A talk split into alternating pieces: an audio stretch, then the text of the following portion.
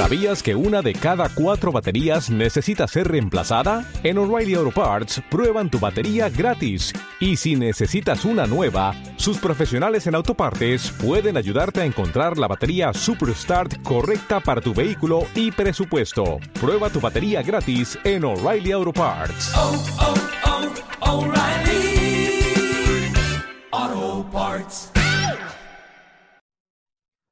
Hola, ¿qué tal? Bienvenido y bienvenida un día más a las últimas novedades y noticias del marketing digital en TechDi. ¿Qué es lo que vamos a ver hoy? Pues hoy tendremos, tenemos tres interesantes noticias. Una habla de que Twitter lanza Twitter for Creative, un nuevo programa de formación para agencias creativas.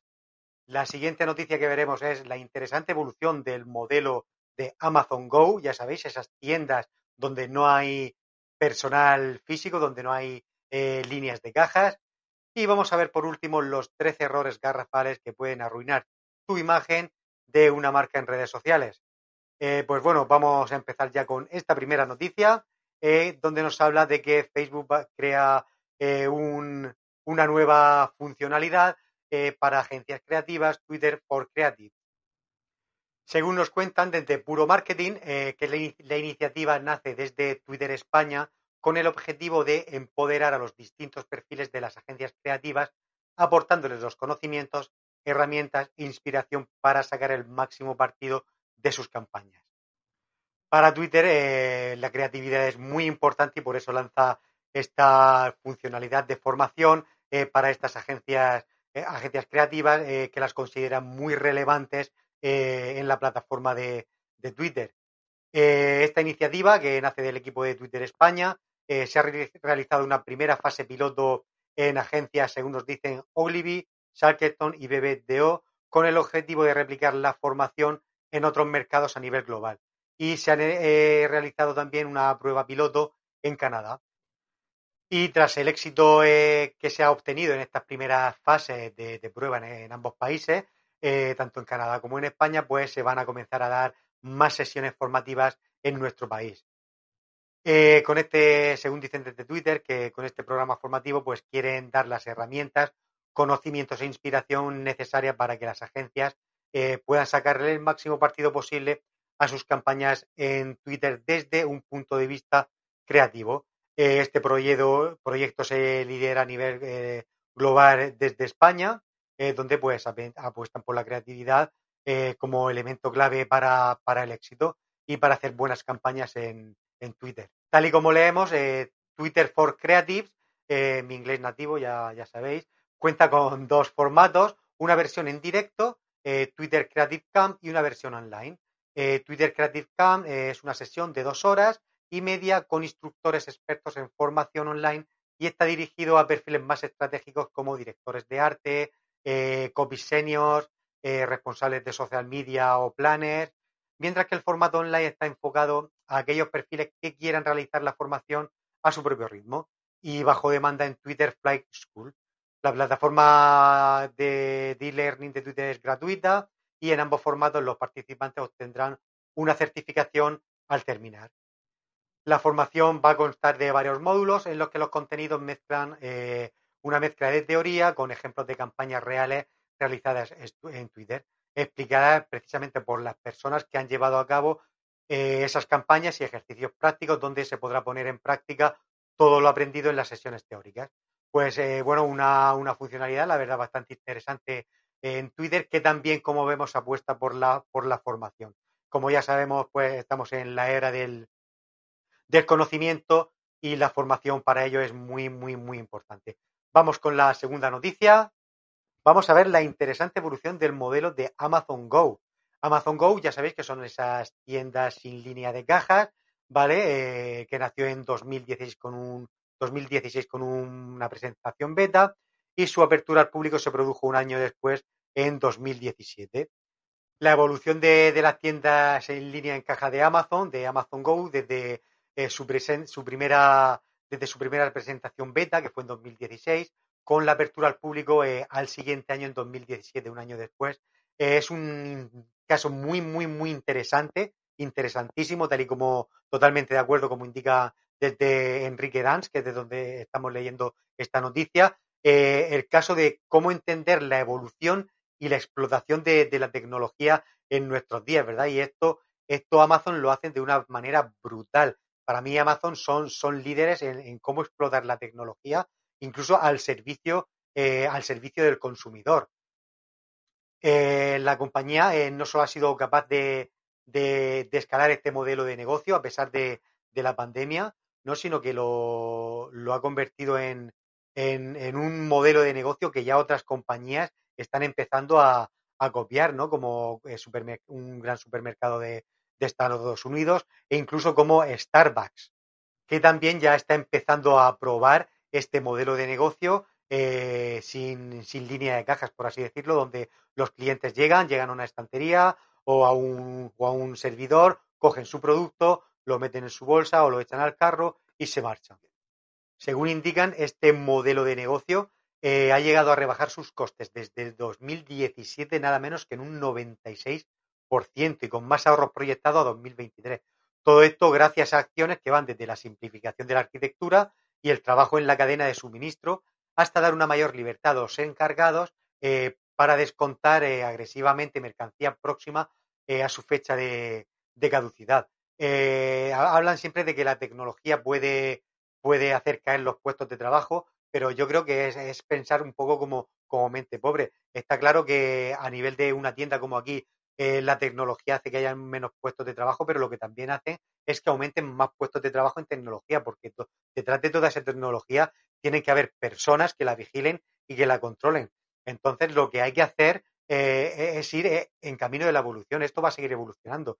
Y lo que tenemos que pensar es en formarnos en un futuro. Estemos donde estemos trabajando, en una tienda, donde sea, tenemos que, pens- que pensar que el futuro evoluciona y no podemos eh, quedarnos atrás. Por lo tanto, tenemos que estar pendientes y seguir evolucionando y seguir fo- formándonos cada día en lo que viene, en lo que viene a futuro. Quería hacer este, este pequeño inciso porque creo que, creo que es muy importante tener esto, tener esto en cuenta. Eh, ver como una tecnología diseñada y probada en beta eh, hace, hace años y que estuvo abierta únicamente un año para los empleados de la compañía para, para refinar el concepto, sea capaz no solo de, de convertirse exitosamente en plataforma, de ser incluso eh, copiada o, o referente para, para, otros, para otros sectores, ¿vale? Para, para otras marcas, eh, sino que además eh, sea capaz de tener esos eh, elevados niveles de ahorro y en costes operativos, ¿no? En concepto inicial, eh, algo que, que dice mucho sobre, sobre la gestión de, de esta compañía de Amazon, cómo lo hace, ¿no? Sin duda Amazon es un caso de estudio total en todo aquello que promueve y todo aquello y todo aquello que hace, ¿no? Y al final el futuro de la, de la distribución cada vez más se dirige hacia este modelo, ¿no? Tiendas eh, sin línea de caja en la que en la que los clientes pues llegan, cogen lo que quieren de comprar de una estantería y simplemente pues eso lo guardan en su bolsa y se, y sin eh, y se van sin más. Es un modelo eficiente eh, que tener eh, más, mucho más eficiente pues que tener personas sen- sentadas todo un día escaneando incansablemente todo el, el contenido de un carrito. Pues como ya hemos visto, eh, la evolución continúa, la tecnología continúa y estaremos muy atentos a, al desarrollo de todas estas tiendas sin líneas de cajas y eh, a ver poco a poco cómo lo, lo iremos viendo en nuestro país y en distintos países. Pues bueno, vamos a la tercera y última noticia que tenemos hoy, que son los 13 errores garrafales que pueden arruinar la imagen de una marca en redes sociales. Estos 13 errores nos los trae puro marketing y vamos a pasar a verlos. Uno de los errores más comunes es no contar con una estrategia bien definida. Este es el principal error que se cometen normalmente las marcas y las empresas dentro de las redes sociales. El aventurarse a publicar, eh, pues según venga, me, levanto un día, cojo, hago una publicación rápido, se me ha olvidado y todo esto pues al final hace que no se cumplan unos objetivos bien definidos y bien, y bien marcados. Lo que hay que hacer es precisamente todo lo contrario, sino estratégicamente saber qué contenido vas a publicar, en qué momento, qué días, etcétera, etcétera. Por lo tanto, este es uno de los eh, el, primer error que vemos, no contar con una estrategia bien, definida, que, además es uno de los errores más comunes que suelen, que suelen suceder. Estar en todas las redes sociales, aunque no haga falta. Estar en una red social eh, lleva trabajo, eh, hay que preparar siempre el contenido para cada red social, y muchas veces queremos estar en todas las redes sociales y al final lo que hacemos es no estar bien. Eh, hay que elegir siempre una red social principal y en la que centrarnos o aquellas red, o redes sociales, unas dos, pero que más sentido tengan para, para nuestra marca, ¿vale? O, para nuestro producto, para nuestro servicio. Pero no tratar de estar en todos los sitios porque al final lo que va a suceder es que vamos a, dispersar y no vamos a poder estar bien y gestionar bien la red social como, como se merece. Otro error, no completar al 100% los perfiles de, la marca. Esto es muy importante. Es decir, eh, para eso tenemos los perfiles de las redes sociales, para dar a conocer eh, toda aquella información que, que, queremos que nuestro público objetivo conozca. Si no damos información, hay muchas marcas que ponen el nombre y poco más. Entonces hay que dar la información necesaria para que los usuarios pues, pues conozcan y sepan qué es lo que, lo que ofrecemos, ¿vale? Otra muy común y que es un error muy grande, comprar seguidores falsos y apostar más por la cantidad que por la calidad. Es muy común oír esto de que de ganar seguidores o aumentar seguidores o cuentas de que parece que si no tienes una cantidad grande de seguidores parece que, que como que, trae mal sabor de mal sabor de boca, ¿no? Y, y, esto lo que lo que produce es comprar seguidores falsos. Al final esto es un error. ¿Por qué? porque son seguidores comprados, es decir, no van a interactuar con tu cuenta, no van a ser posibles compradores, compradores, no va a ser tu público objetivo y esto lo que va a hacer es que tu cuenta baje muchísimo el alcance y al final esto va a ser un va a ser un gran problema, ¿vale? Así que es mejor tener menos seguidores, pero que sea una comunidad, una comunidad fiel, ¿vale? Lo que hay que intentar siempre es tener una comunidad fiel de personas que sean un público objetivo tuyo y que pueda, eh, sea una comunidad que tú le puedas vender porque cree y confía en ti e interactúa contigo. No, no vale de nada tener muchísimos seguidores si no ocurre, si no ocurre esto. ¿Vale? Vamos a ver la siguiente. No tener, no tener en cuenta el algoritmo para publicar. ¿Qué quiere decir esto? Pues que cada red social cuenta con su, con su algoritmo y sus intereses y entonces pues nosotros debemos de publicar en relación a cuando vemos, según la, los datos que nos arroja y según la, los insights, ver en qué momentos nosotros debemos de publicar, en qué momentos nuestro público es más activo, cuáles son los horarios eh, y los días que, que, mejores para hacer nuestras publicaciones, ¿vale? Eh, muchas veces esto no se tiene en cuenta, por lo tanto hay que tenerlo bien en cuenta. Usar demasiados hashtags es otra de, de los errores más comunes. Eh, muchas veces nos liamos a poner hashtag y, y, al final no hace falta poner tanto, sino aquellos, como ya he dicho, que tengan coherencia y tengan sentido con lo que, con lo que estamos publicando, ¿vale? Ser muy formales o sobre todo más que formales, yo diría ser muy técnicos en el, en el, en el, en el lenguaje, eh, utilizar demasiados tecnicismos, creo que hay que ser mucho más coloquial, mucho más natural a la hora de transmitir.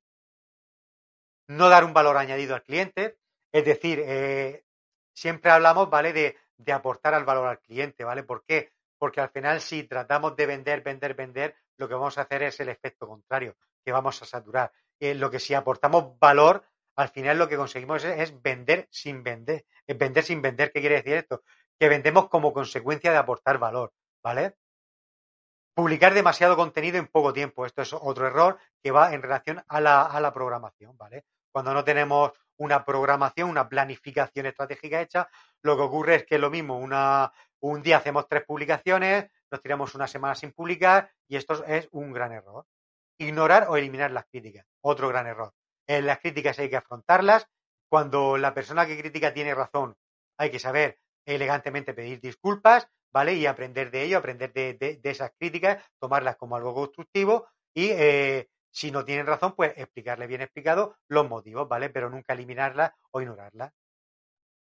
Alimentar trolls, ¿vale? Los típicos haters, ¿vale? Cuando tenemos haters, lo que hay que hacer es ignorarlos, borrarlos, ahí sí, eliminarlos y ya está. No, no podemos entrar en discusión con ellos porque todo eso va a ser muy tóxico para, para nuestra marca, ¿vale? Eh, difundir el mismo contenido en distintas redes sociales.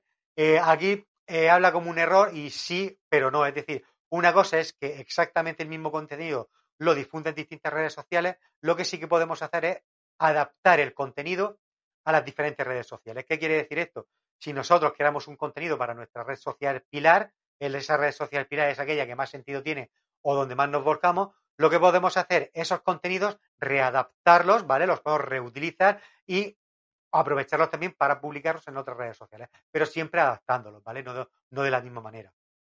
Luego, y por último, imitar a la competencia, ¿vale?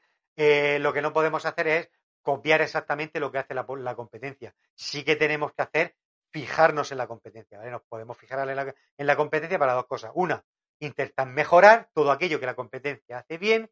Y dos, intentar mejorar todo aquello que la competencia vemos que no hace mal, ¿vale? Aquello que podamos mejorar. Eh, pues bueno, esperamos que os hayan gustado. Estos son los tres errores más comunes. Eh, ¿Qué es lo que hemos visto hoy?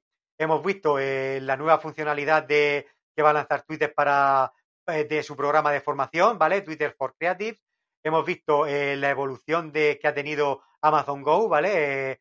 Este modelo de, negocio sin línea de cajas. Y hemos visto los tres errores garrafales que cometemos en las marcas en nuestras redes sociales. ya lo sabes, eh, si quieres estar al día de todas estas noticias y muchas más que vamos a compartir, síguenos. Si nos estás viendo desde YouTube, dale a la campanita, suscríbete. Si nos ves desde las otras redes sociales, Instagram, Twitter, Facebook, síguenos y activa las notificaciones. Nos vemos todos los días, cada día con las últimas noticias y novedades más interesantes del marketing digital. Nos vemos mañana. Chao, chao.